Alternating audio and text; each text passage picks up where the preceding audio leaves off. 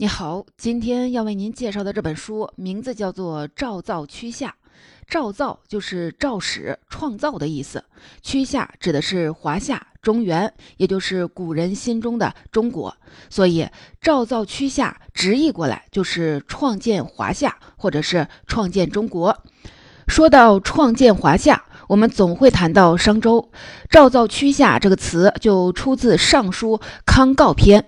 当初周成王任命胞弟康叔治理商朝的旧地，成王这样勉励康叔，希望你能发扬文王的功德，平易谦逊，共同创造华夏，让大小的邦国井然有序。你看，华夏文明是在这时开枝散叶的。除了商周，说到创建华夏，我们也会谈到秦汉。古代中国的官僚制度、地理版图在秦汉时期具备了雏形。但是今天的这本《赵造趋夏》讲的却是宋朝。按理说，创造华夏不应该有宋朝的份儿。时间上，宋代不前不后，谈不上创始；空间上，宋代的幅员规模相对比较小，比不上隋唐，更比不上元明清。统治时长上，宋代比周朝、两汉都短。那为什么一本讲宋朝的书却能担得起“赵造趋夏”这个沉甸甸的词汇呢？先来介绍一下本书的作者，他是瑞士籍汉学家，美国伯克利加州大学历史系教授谭凯。你不要误以为谭凯是一个华人，国外的著名汉学家有一个习惯，就是要给自己起一个与本名读音相近，同时中国风十足的名字。这本《赵造区夏》是谭凯教授在宋史研究方面的最新力作。正如这本书的副标题《宋代中国与东亚国际秩序的建立》，谭凯教授没有像其他的宋史学者一样沉浸在文献中研究历史，而是综合利用历史、文学和考古资料，从边疆地区和东亚国际关系的角度来重新的审视宋朝。谭凯认为，在宋代以前，生活在古代中国土地上的人认为，普天之下莫非王土，皇帝受命于天，是整个天下的统治者。中原以外的蛮夷之地，虽然没有被皇帝直接的管理统辖，但终有一天会被皇帝的权威所辐射。但是宋朝人就比较现实了。他们认为自己驾驭的不是天下，而是国家。宋朝的皇帝只是中国这个文明世界的统治者，周边的蛮夷之地，皇帝并不负责。因此，大致在十一世纪，宋代的知识分子和政治精英阶层萌发出一种前所未有的共同体意识。作者把这种共同体意识称为国族意识，或者是中国意识。这种意识对宋代的历史以及宋代之后的中国历史产生了深刻的影响。从这个意义上说，宋代称得上是赵造趋夏。这种听起来有点奇怪的国族意识或中国意识是怎么回事呢？宋代为什么会产生这种意识呢？这种意识会对宋代以后的中国历史产生什么具体的影响呢？第一部分，我们就先来看一下这种突然出现、听起来有点奇怪的国族意识或中国意识说的到底是什么。宋朝人的这种意识，最直接的一个体现是对“汉人”这个词的认同与使用。今天我们会习惯性的把“汉”作为一个族群的名字来使用。如果追溯起来，“汉”最早指的是汉朝。南北朝时期，北魏的统治者是鲜卑人，他们就用“汉”来指代中原地区原本居住的群体。请注意。中原人是被其他的族群称呼为汉，而不是自称。到唐代，各民族混居在中原，甚至隋唐的王室都有鲜卑、匈奴血统。在这种大背景下，汉不能像之前一样只称中原地区的特定的族群。唐代人如果想要指称自己，或是用唐朝的“唐”，这是国号；或者是用华夏的“华”，这是一个古老而且高贵的词。但是到了宋代，汉这个字的使用率突然提升。根据谭凯的统计，在唐朝、五代，当只是中国人，也就是当时中原地区民众的时候，汉这个字的使用率只有百分之六。但是到了宋代，汉的使用率达到了百分之五十三。与唐朝人不同，宋朝人几乎不用国号来称呼本国人，如果用，也只是区别本朝与前朝的时候会用，强调自己不是隋朝人。唐朝人，而是宋朝人。为什么“汉”这个词的使用率在宋代会突然的提高呢？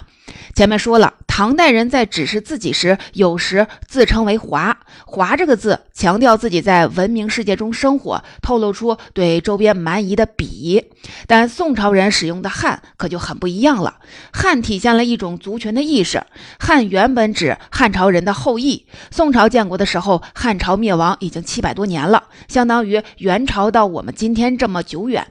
唐凯认为，按照人类学的观点，宋朝人用“汉”这个词指称自己，强调自己是汉朝人的后代，这意味着宋朝人默认自己是一个特定的族群。这个族群以宋朝皇帝为核心，拥有共同的祖先，拥有高度发达的文化。继续讨论下去，就会出现一些有趣的现象。如果宋朝人认为汉人是一个特定的族群，其实也就承认了宋代人的皇帝只统辖汉人生活的区域，周边区域并不在宋朝皇帝统辖范围内。换句话说，宋朝人承认了其他王朝族群的客观存在。宋代以前，中原王朝的社会精英会仰仗自己的文化优越性，等待周边的蛮夷主动的臣服。但宋朝面对周边的辽、西夏、金，无论宋朝人心里是多么的嫌弃他们，也不得不跟对方平等的对话。这时，宋朝的中国意识体现出来一个特征，就是大规模相对对等外交的出现。读宋朝历史，有一个情节总少不了议和。当双方不想继续打仗的时候，会进行议和，坐下来好好的沟通。你要什么，我要什么，沟通的差不多了。为了防止某一方的反悔，双方再签个文字的材料，也就是议和或者盟约。大家以后都按照议和来办事儿。比如北宋建国四十多年后，和辽再次的开战，后来双方在一个叫做潭渊的地方订立盟约，双方结为兄弟之国。北宋皇帝比辽朝的皇帝年龄大点儿，占了便宜，当了个兄长，每年给辽这个弟弟银十万两，绢二十万匹作为岁币。此后一百年间，宋辽双方没有再发生过大的冲突。又过了差不多四十年，北宋和西夏打了一仗，最终双方议和，西夏低头称臣，北宋每年给西夏一些绢、银、茶叶，以换取相安无事。后来女真人崛起，灭了辽朝和北宋。南宋总是被女真人打败，不断的跟女真人来议和，主要内容基本上都是低头称臣、割地赔钱。我们看到这样的情节，心里多半有些憋屈。但放在文明存续的角度来说，议和其实为文明间的冲突提供了一种除暴力以外的解决手段。双方冲突在极限到来之前及时的收手，通过商议的方式寻找一个利益的平衡点，换取和平。不得不说，这是宋朝人的一大创造。其实，外交对于宋朝是非常重要，是决定存亡的。宋朝有这样一个现象。很多最终能够担任宰相、副相、枢密使这些高级官职的官员，基本都有负责外事活动的经历。据统计，北宋出使辽朝的使节中，大约有六成最终进入了政府的决策层。可以看到，外交活动在宋代显得格外的重要。既然这样，讲究就很多。比如有一条，双方会面的外交人员地位要相当。一次，欧阳修。出使辽朝，这时的欧阳修是翰林学士，负责起草朝廷的诏令以及编修史书，属于高级官员。所以辽朝就派了一位宰相与其他的几名重臣亲自陪同。欧阳修出使辽朝回京后，第二年就接替包拯出任了开封知府，当了北宋首都的一把手。除了规格对等这个大原则，还有很多严格的外交礼数。宋哲宗刚刚继位的时候，一位叫范百禄的大臣出使辽朝。当时的哲宗只有九岁，名义上的大宋国君，实际上是由太皇太后摄政。结果辽朝一方粗心大意，在外交辞令中只问候了宋朝的太皇太后，却忘记问候小皇帝。看起来这只是沟通环节上的一个小疏忽，但违背了宋辽之间的外交约定。所以，范百禄虽然在辽朝的地盘上，仍然严肃地反问：为什么辽朝如此的失礼？最终迫使辽朝按程序重新走了一遍。说到外交活动，还有一件好玩的事情，顺便说一下：宋辽两国使者沟通使用什么语言呢？宋辽疆界的交汇处在华北平原，于是流行于华北地区的某种汉语方言就成为了外交活动的通行语。但是总会有一些契丹人使节不会汉语。这时，配备的翻译就是外交场合的一项基本的工作。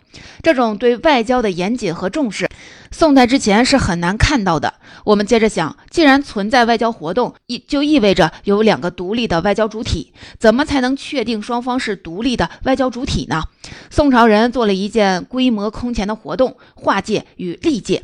划界是指统治者反复的研读地图，决定国家边界的大致走势；而历界就是把栅栏、界石这些地标树立起来，标明边界的位置。在宋朝以前，中原王朝并没有划界的意识，也从来没有设立过边界。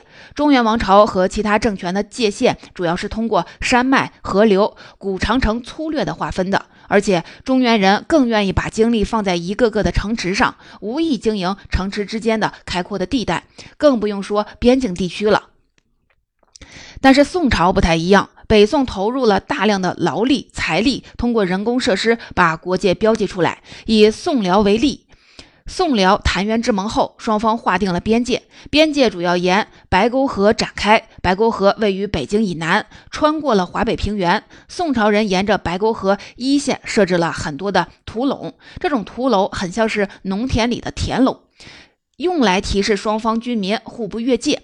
不过，经过多年的风吹雨淋，土垄渐渐的不再清晰，甚至有一些辽朝的农民越过了边界，耕种了原本属于宋朝的土地。虽然只是一小块的土地，但是涉及边界问题，双方关系一度的紧张。最后，宋朝启动了规模更大、更系统的历界工程。既然土垄容易损坏，那就升级划界的手段，开壕立后。开壕就是挖沟，立后就是设置一种更高大的土堡。很多学者把这一系列的行动，最终打造的宋辽边界，称作是真正意义上的现代边境。这个划界与立界的工作，其实还带动了宋代地图学的迅速发展。以前人们把天下划分为九州，这是一个相当粗糙的概念。而宋朝人为了更好的画成划界的工作，努力的推动地图精度的提高。宋代甚至出现了精致的彩绘地图，这对于宋王朝的好处是很明显的。一方面，宋朝中央可以参照地图远程的操控军事行动或者是工程活动；另一方面，谈判的时候更爱动嘴皮子的宋朝人也可以拿着地图跟对方说：“你看，你占了我地方了”，显得有理有节。另外，地图还产生另外一个作用：宋人自我的群体意识的增强。因为大家知道界庄以内是一个群体，界庄以外就是另一个不同的世界，所以当我想要跨出去的时候，可就得三思了。你看，这样的现象是之前从未有过的。那为什么宋代的中国会产生这么大的变化呢？第二部分，在前面的介绍中，你可能已经隐隐约约地感觉到，宋朝人这种心态的转变，是因为面对比较突出的生存压力。以前我们会认为，宋朝跟汉唐比起来，至少在军事方面是很虚弱的。汉灭匈奴。唐灭突厥，天子端坐长安，等待着外邦携带马匹、珠宝这些土特产前来求见。但宋朝跟谁作战，好像都吃败仗，最终只能是掏钱来买和平。我们换一个角度，答案可能不一样。提到宋朝为什么总打败仗，必然会提到一个关键点：宋朝失去了幽云地区，也就是常说的燕云十六州。幽云地区指的是今天的北京以及山西、河北北部，这里横亘着山脉。是北方游牧区和南方农耕区的交汇处。以前，幽云地区一直被中原王朝掌握，凭借着山脉的屏障，中原王朝可以抵挡北方游牧民族的入侵。但是，幽云地区在五代时期落入契丹人手里，这给后来的宋朝带来了两大难题。第一大难题比较容易想到，契丹人掌握了幽云地区，就能随时的南下华北平原，平原无险可守，无法设置工事，契丹人便能够发动掠夺，甚至直捣黄龙，攻陷北宋的都城。最让宋朝难以招架的，其实是第二大难题，宋朝的对手变得空前的强大。还是拿时间相距不远的唐朝来说，唐朝的对手是北方的突厥回鹘。看历史地图可以发现，他们的面积很大，甚至对唐形成了半包围的态势。但两者的面积虽然大，却是一个由一个个的部落组成的松散的联盟，所以唐朝可以拉一派打一派，把自己的势力渗入到大草原，采用分化瓦解等手段缓解周边的威胁。但宋朝面对的敌人可就不一样了。比如北宋面对的第一个强敌契丹人建立的辽，是一个复合型的政权。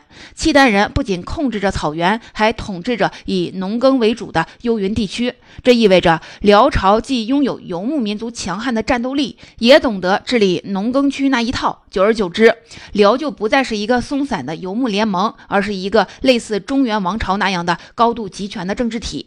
宋朝想要模仿之前的汉唐，渗透瓦解北方政权，根本就做不到。同理，对于宋朝，西夏和金的情况也是类似的。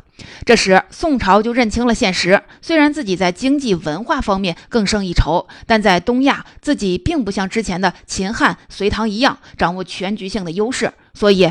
找准自身的定位，与对手进行恰当的沟通，寻找一个双方都接受的平衡点，就是一种理性的考量。不过，只是外部环境，宋代国族意识或中国意识还不能产生。你想，魏晋南北朝的时候，偏安南方的东晋和宋齐梁陈，局面要比宋朝更糟糕。五代时期破碎的割据政权，也不乏宋朝面对的那种难题。那宋代的国族意识是怎么产生的呢？这就要说到宋朝内部一个重要的。群体的崛起，知识精英。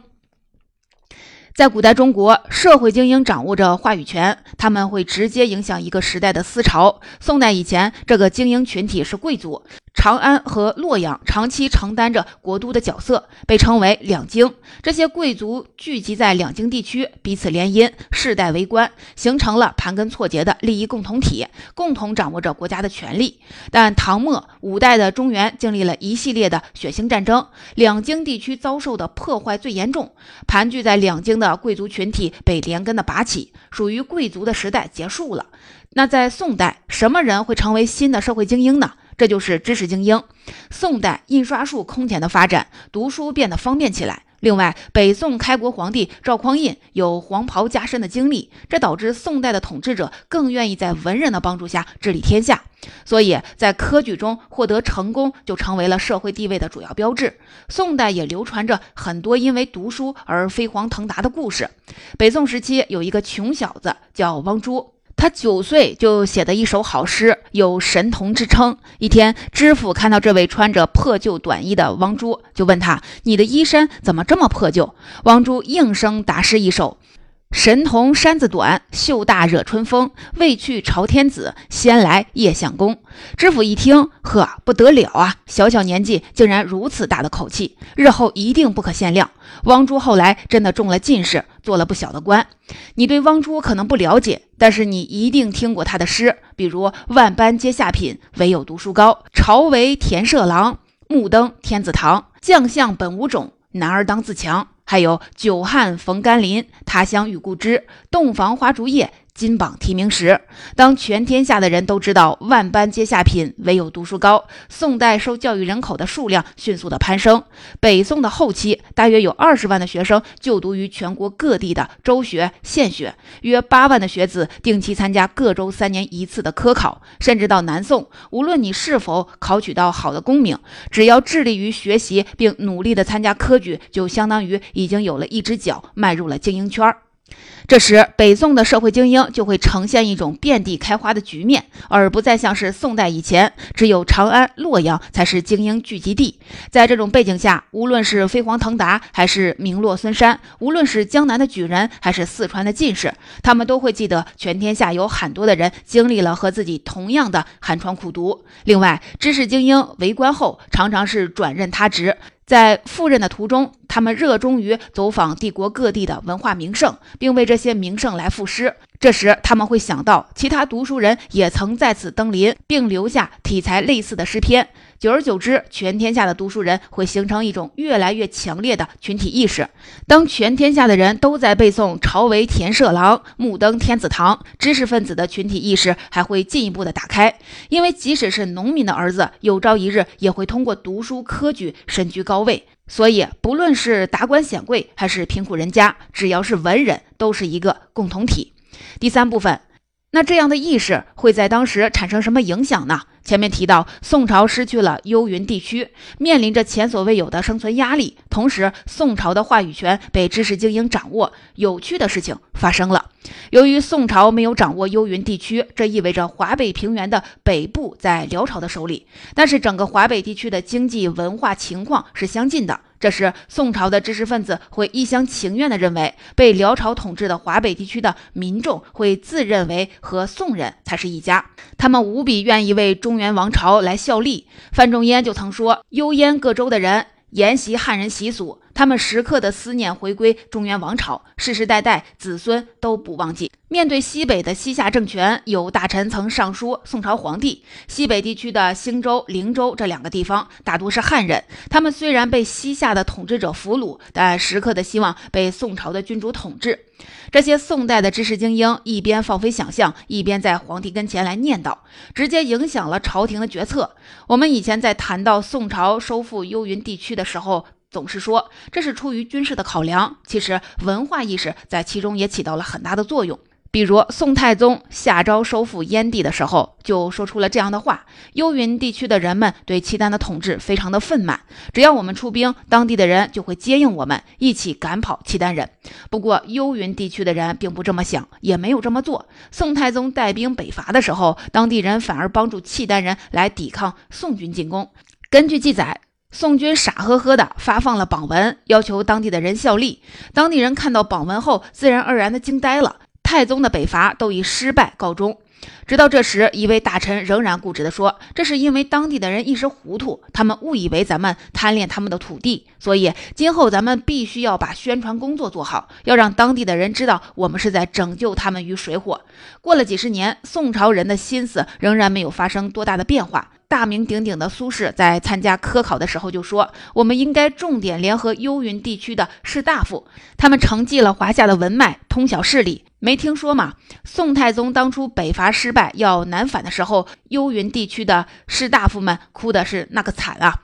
读到这些内容，我们就会疑惑：为什么宋代的知识分子这么天真呢？试着站在宋朝知识分子这个群体的角度思考一下，从相似性上来说，幽云地区的人跟我们同文同种。”从利益角度考量，中原文化显然更先进。他们在契丹人的手下只会被野蛮对待，所以从任何的角度看，幽云地区的民众都应该是站在我们这边的。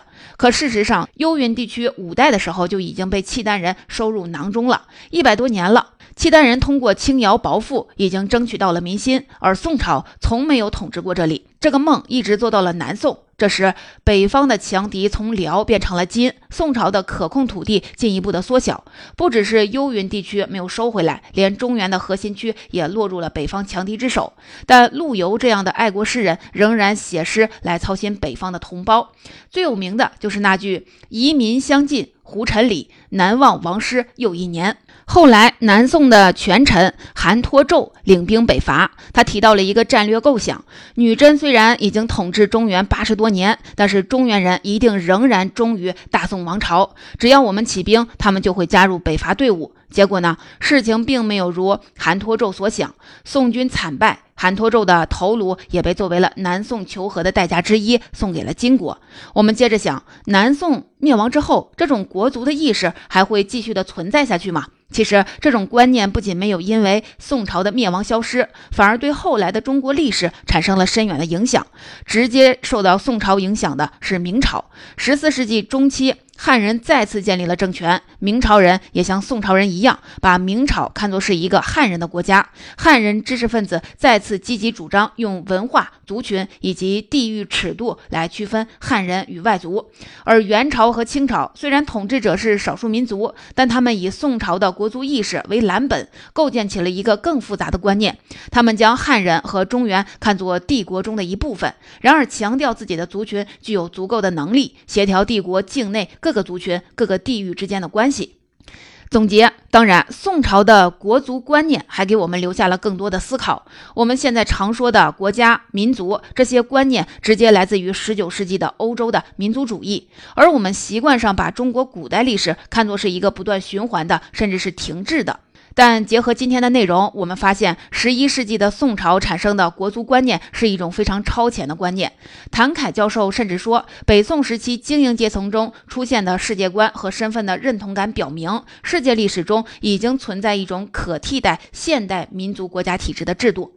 北京大学的邓小南教授也提出过类似的看法。他认为，宋代政治观念中出现了一种新的趋势，把民族文化与其政权之范围视为了一体。复旦大学的葛兆光教授也认为，宋代出现了一种中国意识，并认为这是近代中国国族主义思想的一个古老的源头。当然，这种国族意识、中国意识还是粗糙的、原始的，甚至是偶然的。不过，当我们现在重新读起陆游临终前写的那句，王师北定中原日，家祭无忘告乃翁时，感觉或许会有不同。除了能感受到宋代的知识分子那种可爱的执着以外，不要忘记，我们今天习以为常的中国的这个概念，要回到八百年前的宋朝来寻找源头。